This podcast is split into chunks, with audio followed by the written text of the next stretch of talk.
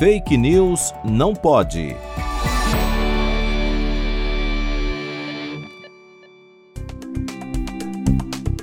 Na Paraíba, dias após ter recebido a vacina da Pfizer, um adolescente de 15 anos faleceu.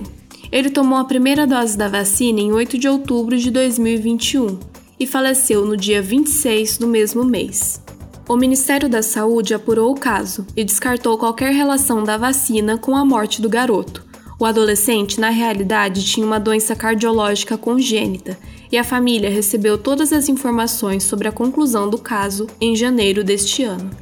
Contudo, essa notícia foi e continua sendo utilizada para questionar a segurança das vacinas em crianças. A vacinação de crianças e adolescentes é de extrema importância, apesar de muitos afirmarem que as crianças não estão em risco e, portanto, não deveriam ser vacinadas. De fato, os sintomas das crianças são geralmente mais leves que os dos adultos, porém, a vacinação de crianças é relevante, pois além de protegê-las, protege aqueles que estão em risco e barra a disseminação do vírus. Além disso, ao impedir que o vírus circule na população, temos a redução do surgimento de novas variantes. Ademais, com as novas variantes, alguns países, como o Brasil, têm observado maiores casos de mortes por Covid-19 entre as crianças, onde mais de 2.200 crianças com menos de 10 anos morreram desde o começo da pandemia.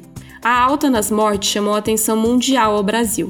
E por motivos infelizes, viramos notícia no New York Times e em outros jornais.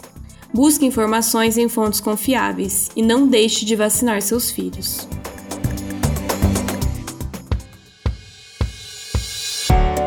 Fake News não pode.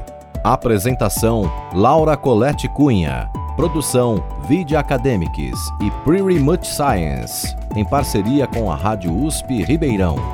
Revisão: João Vitor Guimarães Ferreira.